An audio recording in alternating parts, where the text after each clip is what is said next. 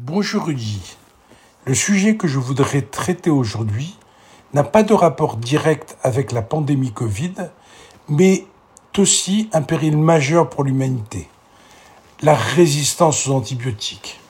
En effet, aujourd'hui, la résistance aux antibiotiques est considérée comme une urgence sanitaire. Le G7, il y a quelques jours, l'a rappelé parce que réellement, il s'agit d'un gros problème.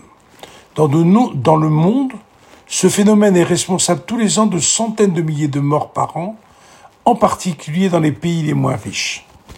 Il existe partout dans le monde, mais encore plus dans les pays pauvres, des bactéries résistantes à tous les antibiotiques. La cause principale est connue et reconnue de tous. C'est la surconsommation inutile d'antibiotiques. Plus un pays consomme d'antibiotiques, plus un individu consomme d'antibiotiques, plus il y a de souches résistantes. Cependant, tous les antibiotiques ont la capacité de sélectionner des souches résistantes, mais ils ne sont pas tous égaux entre eux.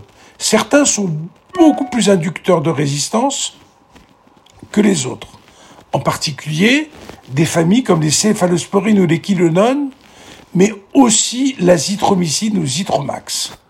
Pendant la Covid, la prescription d'antibiotiques a beaucoup diminué du fait de la baisse des infections induite par les mesures d'hygiène imposées par la pandémie. Mais malheureusement, l'antibiotique qui a souvent été utilisé était l'azithromycine. L'utilisation de ce produit a été favorisée parce que certains ont cru qu'il pouvait influencer l'évolution du Covid. Il n'en est rien. Pour finir, ne prenez jamais d'antibiotiques tout seul sans demander à votre médecin et quand celui vous en prescrit ou en prescrit à vos enfants, posez-lui la question si c'est vraiment utile.